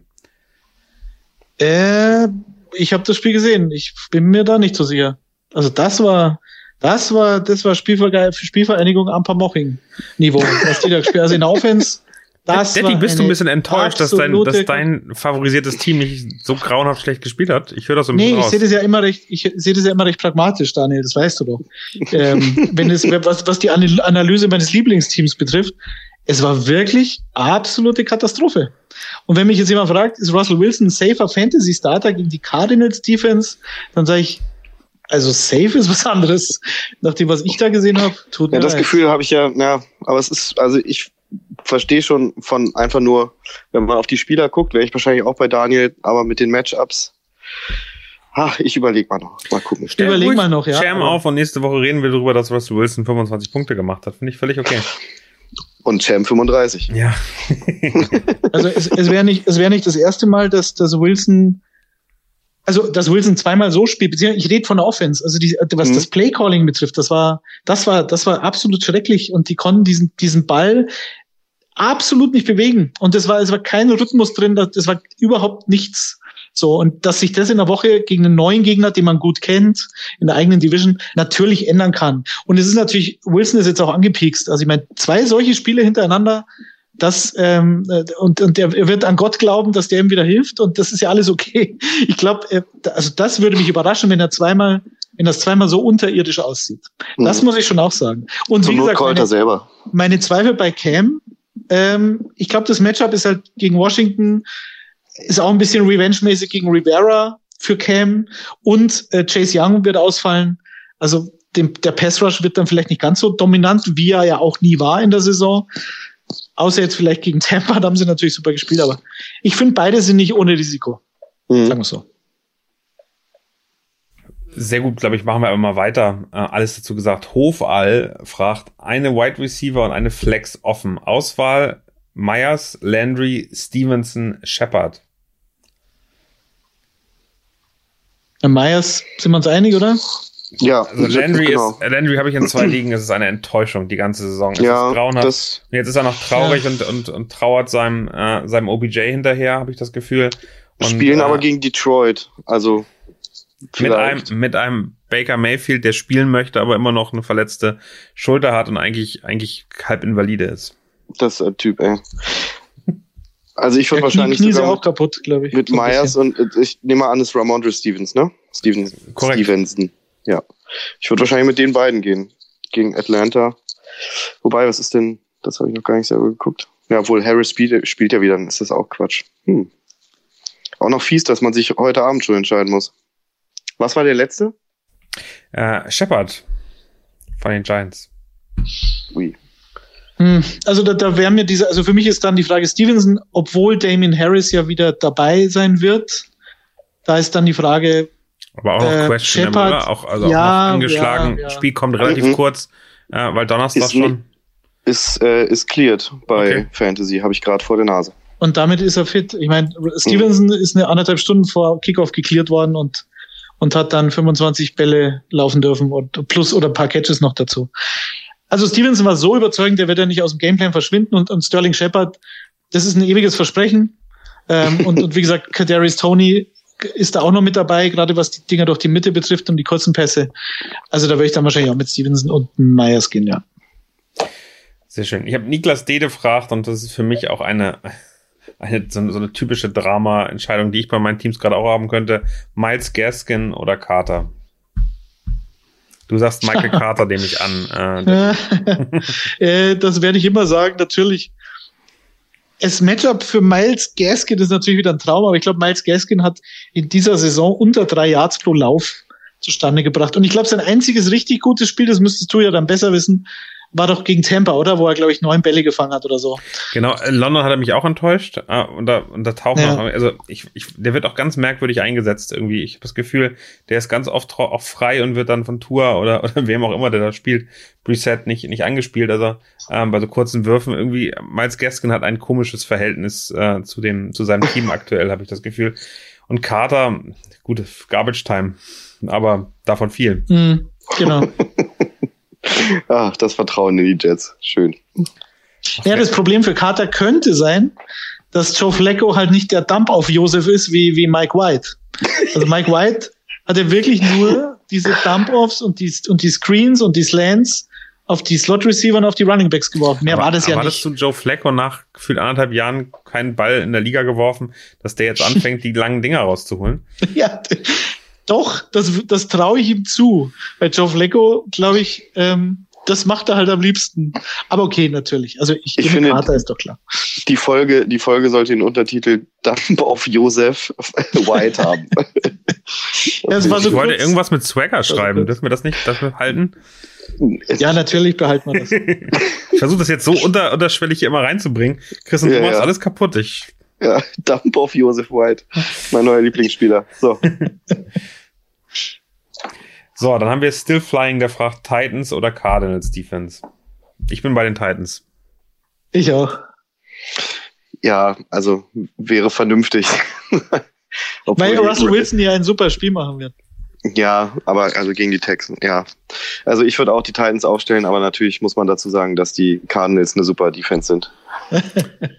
So wie alle Cardinals-Spieler super Ja. sind. Ge- genau. Wie oft Ist hast ja- du die Defense eigentlich. Chris? Zweimal. Ja, von drei Teams, nicht schlecht. Ähm, Ja. Still Flying fragt aber auch noch, macht es Sinn, einen Wide Receiver aufzustellen, wenn dein Gegner den dazugehörigen Quarterback hat? Für mich ein, äh, eine, eine sehr schöne Frage, für mich ein immer, Mhm. weil wenn der, wenn der gut wirft, dann kriege ich zumindest ein paar Punkte ab. Das kompensiert auf jeden Fall, ja. Finde ich auch.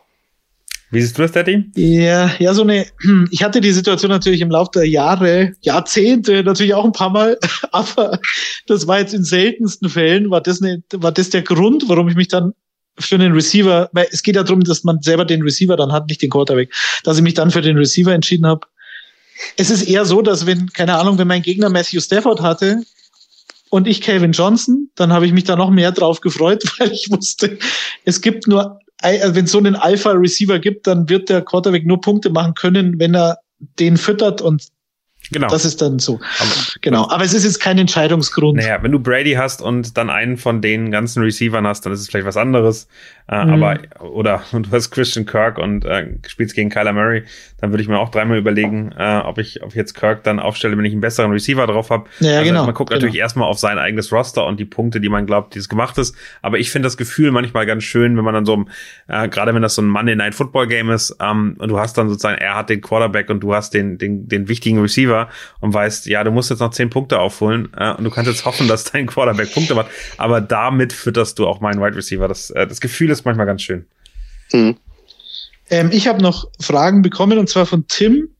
Äh, äh, ein Tim aus der Nachbarschaft. Ich grüße auch hiermit offiziell den TSV Eching. Tim hat äh, ein paar Fragen. Ich fasse es zusammen. Also zum einen hat er die Frage, ob er versuchen sollte, er hat Mark Ingram, ob er Spielt er in der Liga sollte, gegen dich, nur so nebenbei? Nee, nee, nee, nee, gar nicht, gar nicht. Das war ein reiner Zufall. Er hat in irgendeinem Video hat er unseren, unseren äh, Platz vom Bürgerhaus erkannt und so haben wir festgestellt, dass wir äh, in der gleichen Gemeinde wohnen. das ist sensationell. Okay, also Mark, er hat Mark Ingram und er fragt jetzt, soll er versuchen, dem Evan Kamara Owner einen Trade anzubieten und dafür in dem Fall jetzt Mark Andrews zu bekommen, weil er auf Tight End immer nur streamt. Da wäre jetzt meine Antwort, wenn der andere da sich auf so einen Schmarrn einlässt ja, und, Mark, und Mark Andrews abgibt, nur damit er den Handcuff von Alvin Kamara hat. Denn Alvin Kamara trainiert jetzt wieder. So, also am Mittwoch mhm. hat er trainiert. Ich gehe davon aus, er wird wieder spielen und Mark Ingram wird so gut wie keine Rolle mehr haben. Aber versuchen kann man es natürlich. Und er ich hat ansonsten. Ich finde die Situation aktuell da, dafür ganz wichtig. Also, ähm, ja. wenn es jetzt, wenn du jetzt irgendwie 5-5 stehst, ähm, oder 4-5 sind wir gerade, ich weiß nicht, 5-5 glaube ich, äh, stehst zehn. ja, zehn Wochen ähm, und du willst noch in die Playoffs kommen, dann kann Mark Ingram jetzt in den nächsten zwei Wochen noch echt dir helfen, dahin zu kommen. Eventuell. Und, äh, und Eventuell. wenn du aber sagst, okay, ich stehe eigentlich ganz gut, so wie so wie Detti in all seinen Ligen, ähm, und ich weiß, ich komme definitiv in die Playoffs, dann ist das eine bescheuerte, also das ist ein guter Trade, das ist aber bescheuert sozusagen, ähm, dann dann auf Mark Ingram zu setzen, weil ich ich ja eigentlich langfristig denken muss. Und ich glaube, man muss jetzt ein bisschen anfangen, ein bisschen Strategie da reinzusetzen und zu gucken, dass man ähm, dass man sich gut vorbereitet für den Rest der Saison. Wenn wir wenn wir wirklich abgeschlagen sind und wir sind in der Keeper oder Dynasty League, dann geht's jetzt darum zu gucken, dass ich mich fürs nächste Jahr vorbereite. Also ich glaube, man muss wirklich mal gucken, wo, wo stehen wir gerade mit unserem Team und dafür, daran würde ich es äh, dann, dann sozusagen äh, festhalten. Noch ein anderes Beispiel, also anderer Ansatz. Wenn ich jetzt relativ safe in den Playoffs bin und habe zum Beispiel zwei Titans, muss man nicht haben, ab und zu hat man das halt so. Und dann habe ich zum Beispiel mh, äh, Dawson Knox und den Freiermut. So, bei beiden kann man ausgehen, dass die über den Rest der Saison schon ganz gut performen werden. Und dann kommt jemand und sagt, und ich habe Evan Kamara, dann kommt jemand und bietet mir Mark Ingram an und sagt, er will entweder Knox oder Fryermuth. Ne? So, also eine Position, wo ich Luxus habe und sag, okay, ich, mir reicht eigentlich einer.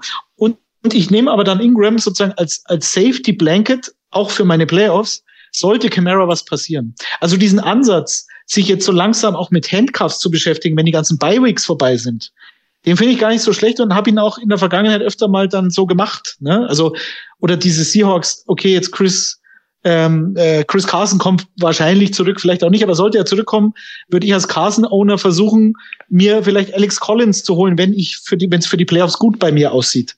Weil Co Alex Collins wird dann irgendwo anders wieder entlassen werden, weil wahrscheinlich die Rolle weniger wird. Und den würde ich mir dann so einfach als Sicherheit holen, wenn sich Chris Carson in Woche 14 wieder das Genick bricht. Dann sage ich, ja, schau an, mir kann nichts passieren, ich habe Alex Collins. Wisst ihr, was ich meine? Ja, klar. Also wenn, wenn ich nicht die Bi-Weeks auffangen muss, und mein Kader sowieso voll ist und ich dann den Luxus haben kann, mir einen Backup von meinem Running Back auf die Bank zu setzen. Ja. Äh, genau, so. Dann hat er noch zwei Fragen, Entschuldigung. Äh, äh, Edward Zeller kommt zurück, das ist die Ausgangsfrage. Kommt er zurück? Ich glaube, sieht nicht so aus, oder Daniel? Doch, äh, er hat letzte Woche schon trainiert, er hat diese Woche wieder äh, trainiert und äh, es gab jetzt die von Andy Reid, glaube ich, gestern in der Pressekonferenz die Aussage, dass, dass es gut aussieht. Ähm, ich denke, er wird zurückkommen. Ich denke, bei den Chiefs ist es nicht so wie bei den Patriots, dass er dann wieder auf Voll Power läuft. Und äh, sie haben mit Williams jetzt ja auch einen sehr erfolgreichen Running Back, der auch im Passing Game da ist. Von daher ähm, kommt er zurück. Wie wie produktiv er dann ist, das, da da habe ich noch so meine Zweifel dran. Und genau, und da wäre halt die Frage, weil, weil äh, Tim hat nämlich Daryl Williams und jetzt ist halt die Frage, kann man Daryl Williams dann noch bedenkenlos aufstellen? Ja. Okay. Und die letzte Frage, Jalen Hurts oder also, Joe ich Burrow? kann es gerne mal erklären, aber es ist eben, ähm, ich fand das ganz spannend am, am Montag in der Sendung, dass, dass die dann plötzlich gesagt haben, so, äh, da kamen ganz viele andere, die waren schon immer davor da, aber also die, die dritte Passing-Option bei den Chiefs äh, am Sonntag gegen die Raiders war plötzlich Williams. Und das war, das war, das war der wichtige Faktor, dass plötzlich ähm, nicht mehr immer nur Tyreek Hill und, und Kelsey da waren. Es waren dann auch ein paar Mal noch ähm, ein Hartman oder ein Pringle auch als als Touchdown da, aber der Williams war die war glaube ich hat glaube ich zweitmeisten Yards gemacht äh, ähm, übers Passing Game und war einfach die dritte Passing Option, die wo sie gehofft haben, dass es Josh Gordon sein würde, der immer noch glaube ich ein Target bekommen hat im ganzen Spiel. Also am Ende das wird sich nicht ändern, auch auch wenn Edward Solaire kommt, glaube ich wird Williams weiterhin als Passing Option eingesetzt. Und ähm, gerade in diesem Spiel gegen die Cowboys, wo es ähm, meines Erachtens nach sehr High-Scoring sein wird, also es wird am Ende 17-17 ausgehen oder so, ähm, Ja, natürlich. ähm, ist es so, dass, dass, ähm, dass ich glaube, dass ein Williams einen guten, guten äh, Teil der Targets bekommen wird. Okay. Und letzte Frage, wie gesagt, Jalen Hurts oder Joe Burrow diese Woche? Und, und Tim fragt, könnte es passieren, dass die Raiders so performen wie gegen Patrick Mahomes? Was dann natürlich Joe Burrow zu einem Monster-Start machen würde. Ich finde, sie müssten gar nicht so schlecht performen. Joe Burrow ist für mich sowieso schon ein Superstart. Diese Woche kommen aus der Bye-Week, äh, hatten Probleme vor der Bye-Week, haben gleich zwei Spiele verloren. Ich glaube, die konnten sich jetzt wieder so ein bisschen äh, repositionieren, bisschen neu schaffeln und dann geht's los. Die, die Offense war eigentlich nicht das Problem. Bei Jalen Hurts ist halt die Frage, der hat einen wahnsinnig sicheren Floor durch seine Rushing Yards. Und der spielt wirklich gut, mittlerweile auch im Real Football, finde ich. Spielt aber halt gegen die Saints. Die Saints können so spielen wie gegen Atlanta vor zwei Wochen. Da war die Defense nicht gut. Sie könnten aber auch so spielen wie gegen die Titans. Da sahen sie eine Zeit lang zumindest ganz gut aus weil sie halt gut, eine gute Qualität in der Defense haben. Also was, wie würdet ihr da nehmen? Ich finde, das ist ziemlich eng. Burrow oder Hurts? Ich würde Burrow gehen. Ich würde mit Hurts gehen. Ähm, Mhm. Ich glaube, ich glaube, dieser, dieses Thema ähm, Dual Threat Quarterback äh, für Fantasy ist eben schon spannend. Und das äh, schlechteste Spiel, was, äh, was Jalen Hurts hatte, waren, glaube ich, elf Punkte gegen die Lions. Ähm, Wo Ja. ich mir auch frage, was da los war, aber ich glaube, er brauchte einfach nicht bei einem 44-6. Ähm, und ich glaube, dass gegen, gegen New Orleans es mehr auf ihn ankommen wird, weil die Defense stärker ist, weil die auch ähm, zwar keinen keinen richtigen Quarterback haben, aber alles andere ähm, und, äh, und und auch stark im, im Running Game, weil die machen ihre Punkte. Das heißt, ich glaube, er wird gebraucht und wenn ein Jalen Hurts gebraucht wird, dann läuft er viel, dann erzwingt er viel und dann wird er, glaube ich, auch seine Punkte machen und wenn du Glück hast, dass er dann nochmal irgendwie einen, einen, einen Touchdown erläuft, ähm, dann, dann sieht das hinterher wieder über 20 Punkte aus und äh, tut dir sehr, sehr gut. Ist ja auch Also der zweitbeste Quarterback Ja, genau. übrigens. Also Ja, genau, eben. Also er hat einen absolut sicheren Floor, hat einen riesen Ceiling, Top 2, Top 3 Quarterback im Fantasy. Und was natürlich auch sein kann, ich habe zwar Burrow gesagt, aber jetzt rede ich mich da selber gerade raus. ähm, gegen die Saints, die Saints haben, glaube ich, die beste Run-Defense der Liga, rein statistisch. So. Das hast du gegen die Titans jetzt auch gesehen. Klar war Derrick Henry nicht dabei, aber Peterson und Foreman, die konnten halt fast nichts machen. Und ähm, da musst du halt doch ein bisschen Tannehill richten. Aber ja, also es ist sehr eng. Ich glaube, sicherer ist dann wohl Hurts, was die Punkte betrifft. Burrow hat natürlich einen riesen Ceiling gegen, gegen die Raiders. Das könnte echt ein Shootout werden, aber ist wohl etwas riskanter. Sagen wir es so. Genau, das war's. Ich habe noch eine Frage vom Finisher 96. Finisher aber mit Doppel-N. Das ist Finish but not the end. Kennst du das noch, Chris? nee, Von, von, von HP Kerkeling? Du, Daniel? so. Nee, Ratti Ritiralla? Das ist Finish but not the end. Ist wurscht. Ähm, Stark. bin lange großer her. Fan, großer Fan Da gab's- eigentlich. Muss gab's ich direkt FIFA. googeln nachher. Da gab's FIFA noch. Ja, ja, das war sogar in den in deutschen Singlecharts. da Ganz gab's weit oben. FIFA noch. Also den Sender. Ah, Viva. Viva. Ja, ja, FIFA halt, oder? Ja, ja. da geht, das Thema machen wir jetzt nicht auf. Ja. Weil man sagt ja auch nicht Vikings, sondern Ja, ja. Vikings. Ja, natürlich. Okay, also Genau. für euer Fantasy-Frühstücksei, Allen Robinson oder Devonta Freeman? Es kommt Latavius Murray wahrscheinlich wieder zurück. Und das macht das Ganze nicht leichter. Aber ihr würdet mit Boah. Freeman gehen wahrscheinlich, oder? Ich würde mit Ja. Freeman, ich würde definitiv, ich habe mit Freeman jetzt einmal auch über, über einen äh, Waiver Wire geholt. Ich würde definitiv mit Freeman gehen. ich auch. Weil Allen Robinson Okay. kann auch wieder so eine No-Show Healthy Scratch sein, der irgendwo auf dem Feld rumgelaufen ist, aber keinen Ball gesehen hat. Ähm, das das, das Ja. tut richtig weh. Ich habe ich hab noch ein paar Fragen. Ähm, ganz schnell Mahomes oder Brady behalten, 10er Liga PPR. Unbedingt schauen, dass dir jemand einen von beiden wegtradet. Ganz Ja. einfach, klare Antwort. Genau. Beides top. Ich würde natürlich bei Mahomes bleiben, aber Brady ist, glaube ich, gerade der stärkste Quarterback immer noch in der, im Fantasy. Von daher, Jo. ähm, das macht auf jeden Fall Sinn. Ähm, jetzt ein paar Wortspiele von Svenito Bu Buckenberg. Mac and Cheese oder Car Wash? Carwash? Carwash. Sehr schön. Äh, Foreman oder Peterson als RB2? Ähm, Donta Foreman. Also ich habe den einen wunderbaren Tweet oder beziehungsweise eine Aussage von Christopher Harris, der auch einer meiner Lieblings-Fantasy-Analysten ist. Ähm, der hatte getwittert, wenn jemand sehen möchte, wie es aussehen würde, wenn Derrick Henry mit seinem gebrochenen Fuß spielen würde, dann soll er sich Donta Foreman anschauen. Also so richtig, so richtig Speed und so richtig explodieren tut der nicht.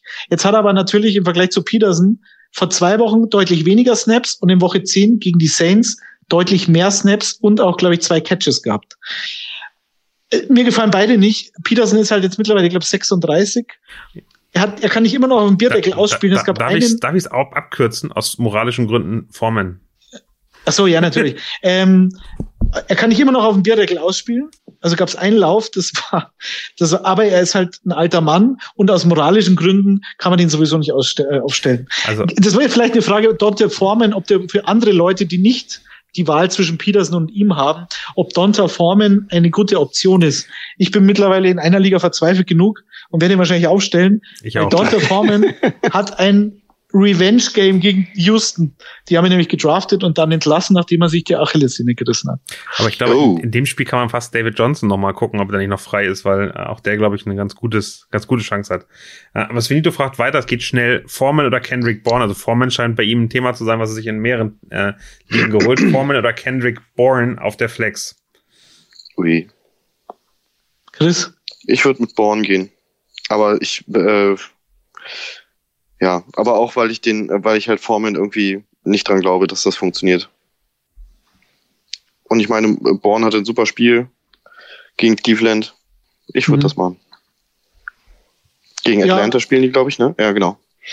Kann man machen. Ich glaube halt, dass es keinen besseren Gegner als Houston gibt. Und selbst wenn Foreman im Vergleich zu Peterson nur die Hälfte der Snaps bekommt, also ein paar Goal-Line-Snaps wird er wahrscheinlich auch bekommen. Also mir scheint Foreman da safer zu sein, aber weil äh, Born Ich wollte ich war letzte Woche kurze gut, aber Antworten davor haben, das funktioniert auch mal wieder nicht. Na, de- natürlich nicht, aber das ist doch vorher klar. Das ist doch selbstverständlich so. Musst du andere Leute einladen, Daniel. Ja, So. genau. Ja. Ich, ich, ich, ich wünsche mir Gästevorschläge, die einfach wenig sagen. Ähm, könnt, ihr Genau. gerne, könnt ihr uns gerne bei Instagram oder Twitter Im schicken. Podcast immer gut, Ja. wenn man wenig Super. sagt. Ja. Dann machen wir mal weiter. Fabian Florin, äh, drei aus vier ähm, Running Backs, 12er Liga, Half PPR. Fournette, Mixon, Eckler, Dillon. Von der Mixen. Drei, Alle. und er muss drei von vier aufstellen. ja, das ist ja furchtbar. Also dann ist doch aber nur die Entscheidung zwischen Dylan und Fournette, oder sehe ich das falsch? Sehe ich genauso. Ja, ich auch. Und ich würde mit Dylan gehen, tut mir leid. Ja, Weil das Running Game in Tampa Bay äh, mehr oder weniger deaktiviert ist aktuell. Dann, Ja, ähm, aber. Mhm. Fournette ist für mich auch ein Start, das wollte ich da oh, du hättest sagen. fast eine kurze Antwort bekommen, Daniel. Und dann musstest Ja, du noch sowas hab- hinterher schieben. ich habe ich hab's, ich hab's, hab's gemerkt. Äh, C. Weltmann fragt, auch wieder kurze Antwort, Usoma oder Ertz? Ertz. Sehr schön. Machen wir mal so weiter. Uso. Usoma. C. Weltmann fragt mal weiter. Eine zweite Frage auf der Flex. Green oder A. Brown, also AJ Brown nehme ich an, weil Antonio Brown noch äh, verletzt ist. Also AJ Green oder Brown? Grün oder Braun? Der Braun dann natürlich, in Ja. dem Fall. In Ja. anderen Fällen nicht, aber in dem Fall schon. Nehmen wir, nehmen wir so mit. Physiker Renz fragt, Murray wahrscheinlich wieder out, Tour oder Jimmy G in der Standard Non-PPR League mit zehn Teams? Murray ist Ja, wieder Jimmy da. G, ja, Mur- äh, wahrscheinlich ist er wieder ist Murray da. wieder. Wahrscheinlich. Und was, äh, Entschuldigung, äh, Garoppolo, oder? Tour. Tour ist auch wieder da. Dann würde ich mit Tour gehen. Ich will mit Jimmy Ich G glaube gehen. auch, weil ich, für mich ist Jimmy G wie Mac Jones. der macht ein super Spiel für seine Verhältnisse, ist das Beste seit langer, langer Zeit und wirft für 170 Yards und macht zwei Touchdowns gegen die Rams. Aber wenn Ja. die 49ers Offense funktioniert, dann nur über den Lauf und wenn Jimmy G Ja, wenn- bei dritten Versuchen glänzen kann. Wenn Fertig. Kittel Ist so. geil fängt, hast du eine Chance. Und Debo Samuel hat, hat, hat ah, ich finde, ich finde, es geht auch ohne den Run. Aber, aber ich glaube auch, das Aber eine Tour enge spielt auch gegen die Jets. Aber Murray also, spielt, von daher setzt Physiker Renz, setzt Murray ein. Masterpiece of DNA, sehr schöner Name. Äh, Zehnerliga PPR, Wide Receiver und Flex. Zehnerliga, Wide Receiver und Flex, also zwei Leute. Dix, AJ Brown, Chase und Evans. Für mich Dix und Chase. Ja, Also genau. Chase Dix, wenn man es andersrum sagt. Wow. Chase Dix, das ist abs absolute Tiefpunkt. Das ist eine gelbe Karte. Auf jeden Fall. Aber ich schließe mich an, ja. Das gefällt mir. Mhm. Masterpiece auf DNA sagt, bin übrigens nur Sechster mit einem 4-6-Rekord. So Respekt für die, für die Auswahl. Alter, was- trotzdem. Aber ich will Ja, die anderen haben die gleiche sehen. Auswahl, das ist das Ja. Problem. Svenito Bockenberg macht weiter. Ernest Hemingway oder George Foreman als RB? Ähm, solche Fragen beantworte ich nicht. Ja, äh, die Ernest, oder da würde ich mit, also wenn ich davon ausgehe, dass Nick Chubb wieder zurück ist, gehe ich in dem Fall mit Formen, weil ich halt einfach nicht weiß, welche Rolle die Ernest Johnson bekommt. Das ist mir zu, Mm, weil die Ernest Johnson hat gegen die Broncos auch die Denver in Grund und Boden gerannt und die Woche drauf war Nick Chubb wieder zurück. Und die Ernest hatte dann sehr wenige Snaps und das ist Mhm. mir zu risky. Und Wir halten der Foreman Foreman, fest. genau. Ja, Jetzt finde ich eine schöne Frage. Hilk Hogan, ist Judy mittlerweile die klare Nummer eins in Denver? Sutton hat seit seinem Comeback stark nachgelassen? Ja. Also ich glaube, ich habe mir letzte Woche angeguckt, wie viele Targets die hatten. Ich glaube, dass Judy hatte neun oder zehn Targets und der nächste äh, hatte fünf. Äh, fünf oder sechs. Also äh, Jerry Judy kriegt auf jeden Fall am meisten Targets in, in, in Denver. Mhm. es anders? nö, würde ich auch sagen. Aber die haben eine Bye-Week, oder? Also ich wüsste jetzt nicht. Ja. Nee, bin ich aber auch dabei. Ja, Frage ist trotzdem, also insgesamt einfach, Ja. glaube ich, nur, vielleicht auch fürs Ich- Droppen, äh, wenn man, wenn man beide hat Ja. oder so. Genau, wenn man beide hat, würde ich auf jeden Fall mit Judy gehen, wenn ich einen loswerden will. So, wir ziehen Mhm. jetzt einmal durch hier. Just a Normal Boy fragt, muss zwei Flex besetzen. Also zwei Flex-Positionen. Jacobs, Mooney, Dennis Johnson oder, oder nochmal Mooney. Ja. D. Mooney. Ach so, Jacobs, Jacobs und Mooney oder die Ernest Johnson und Mooney? Wahrscheinlich ist das die Frage. Ja, vielleicht. Das wäre die einzige Logik, ja. Weil es weil zwei Ich glaube, dass der letzte D-Punkt irgendwas was anderes ist, ehrlicherweise, aber kann auch, kann, nee, ich glaube, es sind vier, aber ich glaube, D. Mooney ist nicht D. Mooney. Ähm, aber bei den dreien, die wir kriegen, würde ich bei Mooney und John, äh, Jacobs sein. Der gleichen. Mhm. Formulierung mit Nick Chubb, oder wie siehst du es, Daddy? Genau aus dem Grund, ja. Anmerkung zur letzter Woche, Justin Normal Boy nochmal. Ähm, Anmerkung ist, habe nur Swift, Elliott, Jacobs, D. Johnson. Der, er wird D. Johnson haben. Also auch die Ernest Johnson auch doppelt, äh, als RB. Also 12er Liga ist schon, ist schon ordentlich. Ja. Kann man mit leben. Und vielen Dank für eure Fantasy-Sendung. Ihr macht das super, freue mich jede Woche. Dankeschön, das freut uns sehr, dafür machen wir das. Ja. Dann nochmal Masterpiece of DNA, der Name rockt immer noch. Äh, 10er PPR, RB2, Gaskin oder Mitchell. Ich tendiere zu Gaskin. Ich weiß nicht, ob er abwarten kann. Ich Mhm. vermute, die 49ers spielen ja meistens abends und die Dolphins meistens um 19 Uhr. Genau. Nee, die spielen, äh, 49ers spielen auch um 19 Uhr. Okay, dann passt ja. Dann Ja. einfach abwarten. Wenn Mitchell spielt, würde ich trotzdem Mitchell aufstellen, Ja. weil so ein Finger, den kann, wenn der so zugetaped und zugegipst ist, dass du spielen kannst, dann ist es halt so. Und der hat jetzt, glaube ich, 27 Rushes gehabt gegen die. Rams. Also, das ist mir dann doch sicherer. Würde ich genauso machen. Sehr gut. Storky fragt noch, wir sind bei den letzten drei Fragen. Stevenson von den Patriots oder Michael Carter? Äh, Ja, Michael Carter, wenn Harris tatsächlich spielt, ne? Würde ich Genau. doch sagen. Ja. Korrekt. Ja. Und dann noch Henry von den Patriots, Tight End oder Knox? Ach so, Henry. Ach so, ja, ja, okay. Hunter, Mhm. Henry. Ich bin, ich bin ja Dawson Knox Fan. Ich mag den ja. Ich fand es auch echt schade, dass der jetzt verletzt war. Also ich, äh, ich würde wahrscheinlich mit Knox gehen.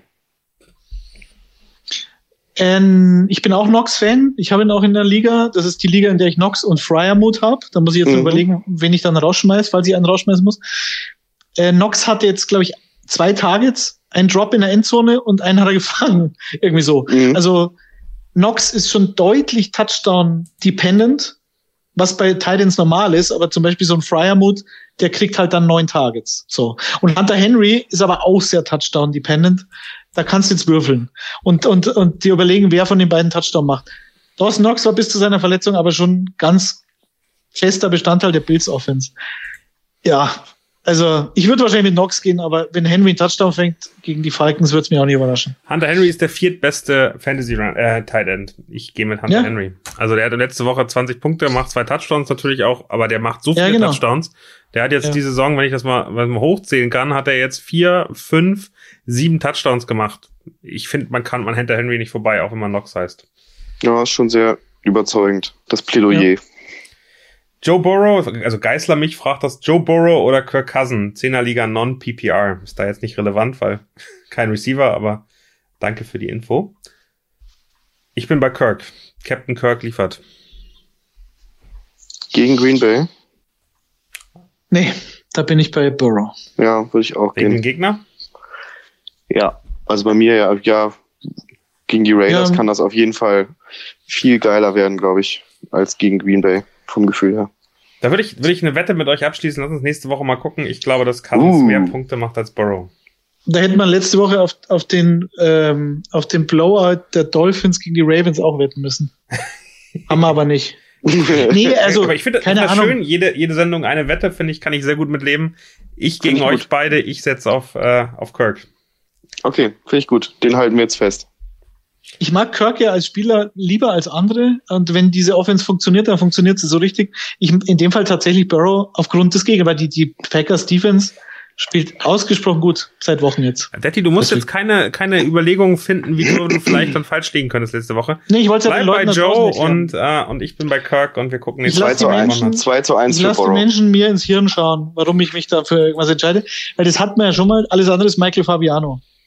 Ich stelle dir eine Frage und ich sag A oder B und ich sag A. Ich begründe aber nicht warum. Das ist so der Hintergrund. Deswegen werden die Podcasts immer so lang. Aber Ja, es ist so. ich, ich, ich, ich merke das schon wieder. Ähm, I can't help Nina, it. Nina freut sich. Äh, Geißler mich fragt, das ist die letzte Frage aus der Community, AJ Dillon diese Woche als Starter vertrauen? Danke euch. Diese Danke Woche, dir ja. und ja. Ich ja. würde ihm auch vertrauen. Und du erklärst jetzt nochmal, weil du willst ja Leute in deinen Kopf schauen lassen. ähm, weil er alle Snaps hat. Punkt. Ja. Und weil er sehr gut aussah gegen Seattle. Zweiter Punkt. Oh, ich habe ich hab noch eine Frage reinbekommen. Die kann ich jetzt eigentlich ignorieren, das tut mir sonst weh. Ähm, Balbero Fabri sagt nämlich, äh, er oder sie, ich glaube, er liebt unseren Podcast. Da kann ich schlecht äh, Nein sagen. Zwei von vier brauchen wir. Knox, Arnold, Ayuk und Stevenson. Arnold ist sehr unterschätzt. Sehr Ja. unterschätzt. Und Aber- Ayuk auch. Also von Arnold bin ich enttäuscht, seitdem er nicht mal bei den Panthers spielt und wir dieses Sam Darnold auf Dan Arnold Ja, ja. Nicht mehr haben. Aber der ist super stark. Aber ich wäre bei Knox gut getan. trotzdem stärker als Arnold. Ayuk finde ich eine totale Lottery und bei Stevenson kommt es wirklich heute Abend an. Wenn Harris spielt, würde ich ihn nicht nehmen. Ähm, das heißt, Sieht wenn, ja so du, aus. wenn du zwei machen kannst, Knox und Arnold. Ja. Ich würde Arnold und Ayuk nehmen. Arnold ist, ist absolut Top 10 auf jeden Fall, Du seit er bei den raus, Jaguars du ist. hast deinen Knox rausgekickt. Ja, ja. Ja, ja, natürlich. Vorher war die Frage Knox oder zum Beispiel Fryermuth oder Knox oder Henry. Ähm, in dem Fall würde ich mit Darnold gehen, weil er sicherer ist, weil er mehr Catches hat. Und bei Knox oder Henry war die Frage, bei wem glaube ich, wer fängt einen Touchdown? Und Henry fängt, hat mehr gefangen als Knox, aber die sind für mich gleich, beide gleiche Spielertypen. Und Dan Arnold ist viel mehr in der Offense drin, deswegen Arnold. Und Ayuke hat, hat einfach ein Upside. Das, bei Stevenson, wie gesagt, das ist unklar, was da passiert, aber Ayuk ist für mich, hat mehr Upside als Knox, weil das wäre ja dann die Frage. Bevor wir zu deinen Sleeper kommen, hätte ich noch eine Frage. Aaron Jones verletzt, soll zwei Wochen ausfallen. Ähm, wen siehst du da oder siehst du da eine wirkliche Möglichkeit, nochmal einen Ersatz ähm, äh, zu nutzen, so ähnlich wie es wie es in, in New Orleans ist? Äh, bei Aaron Jones jetzt? Außer Genau. AJ Dillon oder wie? Ne, ne, genau, also ist da noch mehr? Also ist ja immer so die Frage, AJ Dillon, klar, macht total Sinn, aber ist da noch mehr in, in, in Green Bay, wo Punkte so. herkommen können? Mm, Ich denke an diese ganzen Leute wie mir, die, die die Leute weg, die äh, fallen durch Verletzungen und Covid und was auch immer. Und zu sagen, gibt's Mhm. da noch mal jemanden, der auch vielleicht einen Touchdown machen kann und plötzlich zwölf Punkte hat? äh, ich glaube, der Rookie, den sie gedraftet hatten, ist ja auch auf Injured Reserve, soweit ich weiß. Also mir fällt da jetzt spontan keiner ein. Reicht doch als Antwort. Dann gerne, Ich habe noch eine Frage. Fällt mir gerade auf. Mein Freund, mein Kumpel Erik, mein Kumpel Erik fragt, T. Higgins oder Marvin Jones? Wir sind viel zu lang. Das macht Daniel ganz nervös. T. Higgins oder Marvin ich hab's, Jones? ich hab's Los. aufgegeben. T. Higgins natürlich. Ja, habe ich auch gesagt. Ganz klar. Ich habe irgend so eine, so eine Statistik gesehen, die Snaps, wenn Higgins, Boyd und äh, Chase auf dem Platz stehen, oder die Targets, und da sind Higgins und Chase stehen halt ganz oben und dann kommt ewig lang nichts und dann kommt irgendwann Tyler Boyd. Ja, Das ist das, der Kollateralschaden ist Tyler Boyd. schönen Gruß, schönen Gruß an Max Reckleben. Jede Woche regt er sich auf. So. Mhm. Genau. Daddy, the, Ja, The floor is yours. Äh, the floor is yours, aber ich, ich, ich, ich, ich habe es ja die Sleeper immer ganz kurz gehalten. brauchen wir, Da- brauchen da wir bin eigentlich ich noch jetzt- mal einen Spieler irgendwann für dich, äh, für die Sleeper? Würdest du gerne einen Einspieler haben? Nee, es ist jemand, der schnarcht vielleicht. Das Genau. wäre ganz lustig. Ja. ja, genau sowas. Das macht einfach Chris jetzt jede Woche. Genau, Also super. jetzt, jetzt kommen die Sleepers. Ähm, kurz, weil über die meisten haben wir eh schon gesprochen. Cam Newton, klar, Sleeper. Tua Tango Vailoa. Bei den Dolphins ist mir noch, äh, habe ich noch äh, gefunden, die haben eine 66-prozentige Pass-Rate, also passen, laufen nicht, solange das Spiel bei unter sieben Punkten Abstand steht. Ne? Also das weder für die Dolphins noch für den Gegner entschieden. Also in einer neutralen Spielsituation. Jetzt spielen sie natürlich gegen die Jets und selbst wenn die da mal wegziehen, die Dolphins, die Jets haben in den letzten vier Spielen 45, dann nochmal 45, 31 Punkte und 54 Punkte kassiert. In den letzten vier Spielen. Das müsste die schlimmste Defense aller Zeiten sein, in so einem Zeitraum. Also ich kann mir nicht vorstellen, dass jemand jemals schlechter war. ähm, bei den Receivern, das ist schon eher Gabriel Davis äh, von den Bills. Wir hatten letzte Woche, glaube ich, Cole Beasley oft empfohlen. Da gab es viele Fragen. Und wir wussten aber nicht, dass Cole Beasley ja, glaube ich, jetzt einen Rippenbruch hat. Nur hat uns das keiner erzählt. Wir entschuldigen uns bei allen, denen wir Cole Beasley empfohlen haben, weil er ja quasi der Ersatz für Dawson Knox immer war. Aber jetzt kam Knox zurück und Beasley war verletzt. Also der ist erstmal raus so für mich und deswegen Emmanuel Sanders hat sehr underperformed, deswegen ist für mich Gabriel Davis so ein Sleeper. Nico Collins von den Texans ist die klare Nummer zwei hinter Brandon Cooks. Und die werden immer von hinten kommen müssen, was das Ergebnis betrifft. Deswegen, das ist schon sehr deep und eine absolute Desperation Flex, nicht mal das, aber Nico Collins können wir uns vielleicht mal aufs Radar schreiben. Äh, Dante Foreman haben wir angesprochen. Wayne Gallman von den Falcons, das wäre für den Fall, wenn Cordero Patterson ausfällt. Und es, er hat jetzt, glaube ich, zweimal oder dreimal limitiert trainiert. Müsstet ihr gucken vom Kickoff, wenn der ausfällt und ich glaube, dass er Mike Davis jetzt überholt hat als Backup von Cordero Patterson und er sah nicht schlecht aus äh, im letzten Spiel, hatte glaube ich 15 Rushes, war natürlich ein Blowout, aber könnte man, wenn man verzweifelt ist, durchaus machen. Ähm, genau. Und bei den Titans, da habe ich glaube ich drei schöne. Cole Kmet von den Chicago Bears gegen Baltimore. Cole Kmet hatte vor der Bye Week acht Targets und sechs Rece Receptions im letzten Spiel. Und nur die Eagles und die Texans sind schlechter gegen Titans als die Baltimore Ravens. Also Cole Kmet. Den Touchdown fängt natürlich wieder Jimmy Graham, wissen wir alle. Äh, Adam Troutman von den Saints gegen die Eagles. Gerade habe ich es gesagt, die Eagles und die Texans sind noch schlechter als die Baltimore Ravens. Also absolut vogelwild gegen die Position und haben schon acht Receiving Touchdowns gegen Titans zugelassen. Daher ist Adam Troutman von den Saints, egal mit welchem Quarterback, für mich ein Kandidat. Und dann noch Tyler Conklin, der hatte letzte Woche schon zwei Touchdowns und der spielt jetzt gegen Green Bay und gegen Green Bay hat Gerald Everett, kannst du dich noch erinnern, Daniel? Der war ganz am Anfang der Saison mal ein Thema von den Seahawks. Acht Ja. Catches bei acht Receptions. Äh, acht Targets, acht Catches gegen die Packers. Also wenn diese Packers Defense eine Schwachstelle hat, könnte es der Tyrant sein. Das wär's mit den Sleepern. Und jetzt müsstest du nochmal schnarchen.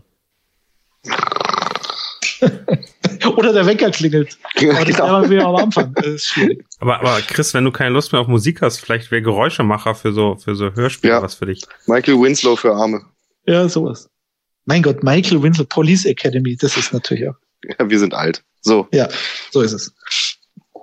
Sehr schön. Dann lass uns gerne noch mal über das Spiel heute Abend sprechen. Ähm, ich, also wir haben ja heute schon sehr, sehr viel über dieses Spiel gesprochen, von daher ist es jetzt nichts, nichts, nichts Neues mehr. Trotzdem, ähm, für mich war so Quadral Patterson nochmal ein Thema, ähm, wenn der bei euch da ist, der ja sehr viel performt, der letzte Woche nicht so richtig gut drauf war. Jetzt immer noch angeschlagen, wird eine Game Time Decision sein. Meine Empfehlung wäre eher darauf verzichten. Wie seht ihr das? Ebenso.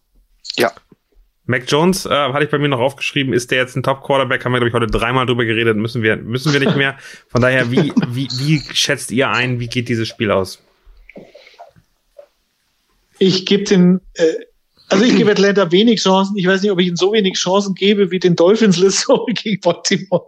Aber der Gedankengang, nee, der, der Gedankengang war ja war ja absolut nachvollziehbar, Daniel. Und dann habe ich gesagt, klar, aber in der Saison da überrascht mich überhaupt nichts mehr. Und dann gewinnen die tatsächlich gegen die Ravens, und zwar relativ deutlich. Also mich würde es überraschen, wenn Atlanta gegen die Patriots gewinnt, gerade wenn man sich den, den Status der Franchise der jeweiligen ansieht. Atlanta sah ja ein paar Wochen gar nicht so schlecht aus. Und, und jetzt äh, gegen Dallas sind die ja dermaßen aus, aus der Halle äh, zertrümmert worden. Das ist ja, war ja nicht, nicht mehr anzuschauen. Und deswegen hat auch Wayne Gallman dann so viele Snaps bekommen, weil sie gesagt haben, Patterson, komm, wir liegen jetzt 30 Punkte in, in Rückstand oder 28 zu 3, lustigerweise. da haben sie da Patterson vom Platz genommen.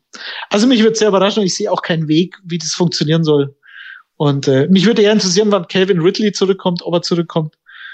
Gegen die Patriots wird er nicht zurück sein. Ist jetzt auf äh, Injured Reserve oder Non-Football äh, Injury List oder sowas. Mal sehen, wie das weitergeht, aber ich sehe keinen Weg. Siehst du einen, Chris? Nee, also für mich ist auch ganz deutlicher Favorit die Patriots, sind die Patriots. Mac Jones ist ja, ja einfach auch, also ja, ich glaube auch ja. an Mac Jones. Ich habe den ja auch schon vorhin sehr positiv über den gesprochen. Ähm, ich glaube, das wird gut.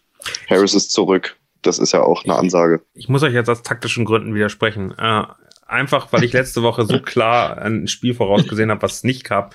Für mich werden die, werden die Atlanta Falcons das Ding einfach rocken. Also wir werden den echten Kyle Pitts zum ersten Mal sehen. Ich wollte gerade sagen, Matty, Matty Ice wird, wird äh, nicht mehr geeist sein, sondern wieder, wieder cool wie eine kalte Hundeschnauze sein und das Ding so wegrocken, in der ersten Halbzeit schon irgendwie vier Touchdowns werfen. Und am Ende äh, sind wir alle erstaunt, dass die Patriots vielleicht doch nicht so gut sind, wie sie, äh, wie sie aussahen.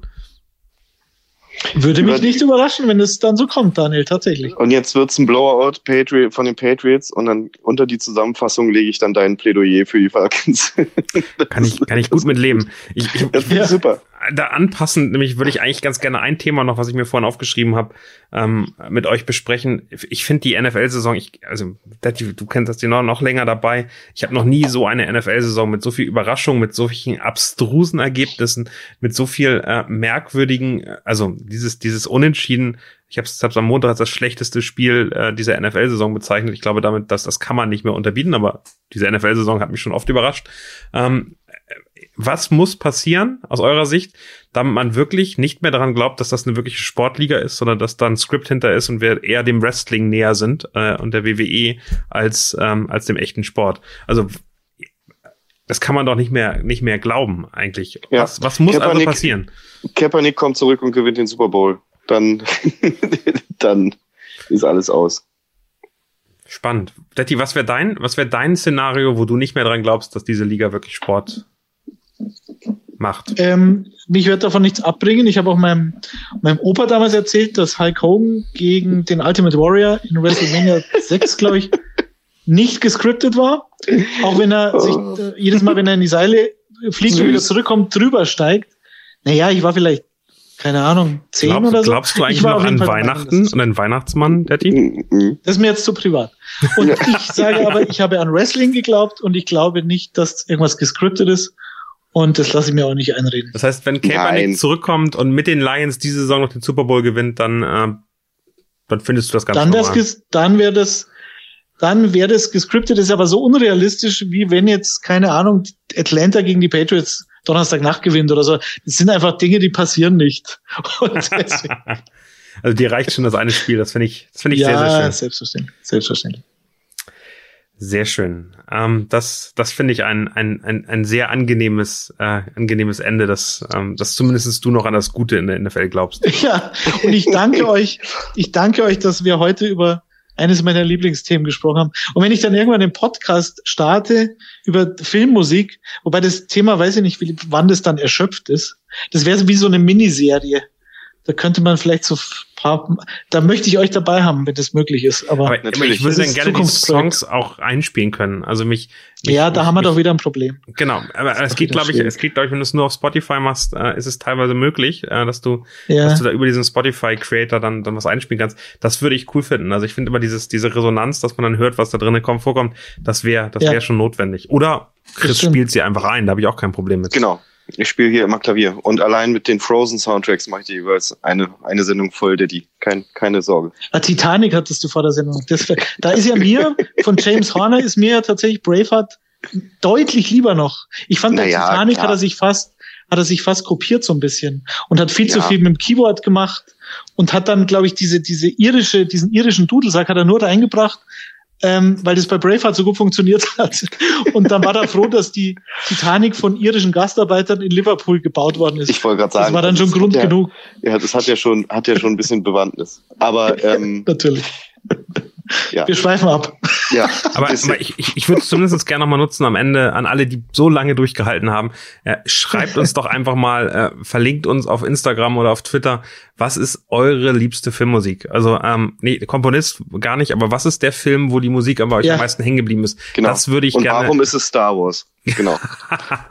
ähm, und das würde ich gerne einmal hören und gerne einmal die Footballerei verlinken. Ähm, und äh, wir teilen das dann auch sehr, sehr gerne auf unseren Kanälen. Aber das würde ich sehr, wirklich sehr spannend finden, welche Filmmusik ist bei euch so, so, so krass drinne, dass, dass ihr wirklich nur einen Ton hören müsst und denkt an den Film, seid wieder in den Film drinne.